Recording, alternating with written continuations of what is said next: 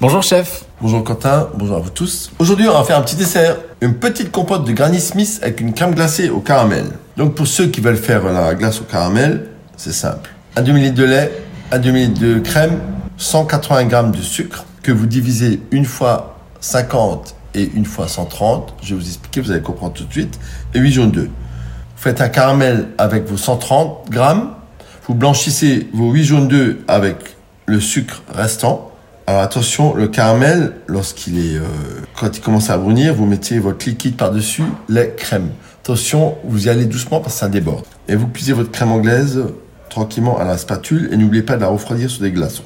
Lorsque c'est froid, vous faites turbiner cette glace au caramel. Pour la compote de Granny Smith, tout simple. Coupez des pommes que vous avez préalablement lavées, des Granny Smith, en gros cubes. Mettez ça dans une casserole à couvert. 6 pommes pour 45 grammes de sucre, donc très peu de sucre, comme vous pouvez le constater, quelques zestes de citron et euh, un demi-verre d'eau.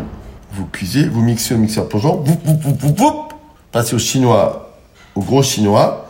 Ensuite, lorsqu'elle est froide, vous mettez un cercle de cette compote de Granny Smith sur votre assiette, au-dessus votre crème glacée au caramel et vous pouvez émietter des petits spéculoos. Une crème glacée caramel avec une compote de Granny Smith, c'est excellent. À demain les enfants, ciao